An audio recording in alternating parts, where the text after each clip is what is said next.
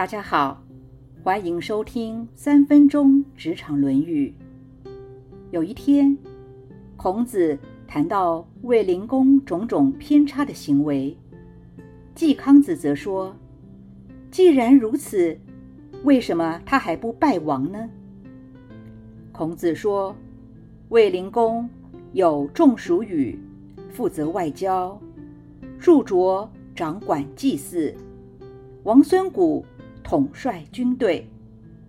卫灵公虽然无道。”但他却能够知人善任，在内政、外交、军事上都交由专业的人才掌管。这样子，魏国怎么会败亡呢？其实，完美的国家领导人本来就不存在。重要的是要以社稷百姓为重，抓对大方向，选贤与能，知人善任。广纳谏言，这样就可以吸引人才为国效力。只要国富民安，人民生活得到保障就好。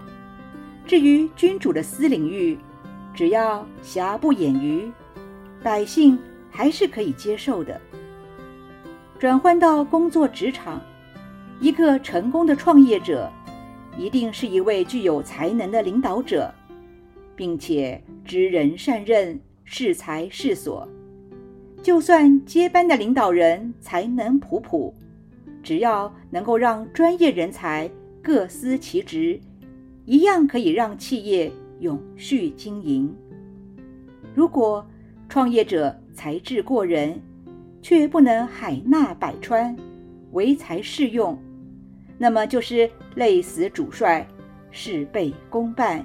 企业难以永续经营，当然更不用提才能普通又不知如何任用人才的领导者。这样的企业肯定是昙花一现，船过水无痕。管理学有句名言：“放错位置的人才等于垃圾。”只有无能的管理，没有无用的人才。罗斯福也说过，一位最佳的领导者是一位知人善任的人，而在下属甘心从事其职守的时候，领导者要有自我约束的力量，而不会插手干涉他们。孔子一直强调知人善任的重要，除了把才能放到对的位置，适才适所之余，也要懂得如何充分授权。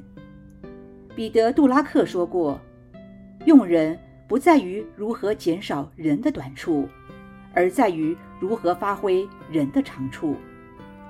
无论是成功的企业，还是历史上辉煌的王朝，他们的成功都不是因为只有盖世无双的领导者，而是在于他们知道如何把人的强项放到对的位置。”然后授权让其充分发挥。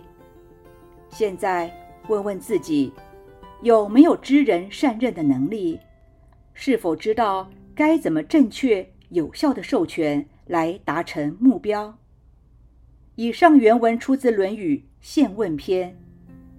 子言卫灵公之无道也。康子曰：“夫如是，息而不丧。”孔子曰：“仲叔与持宾客，祝卓持宗庙，王孙谷持军旅。夫如是，奚其丧？”今天的分享就到这儿，我们下次见。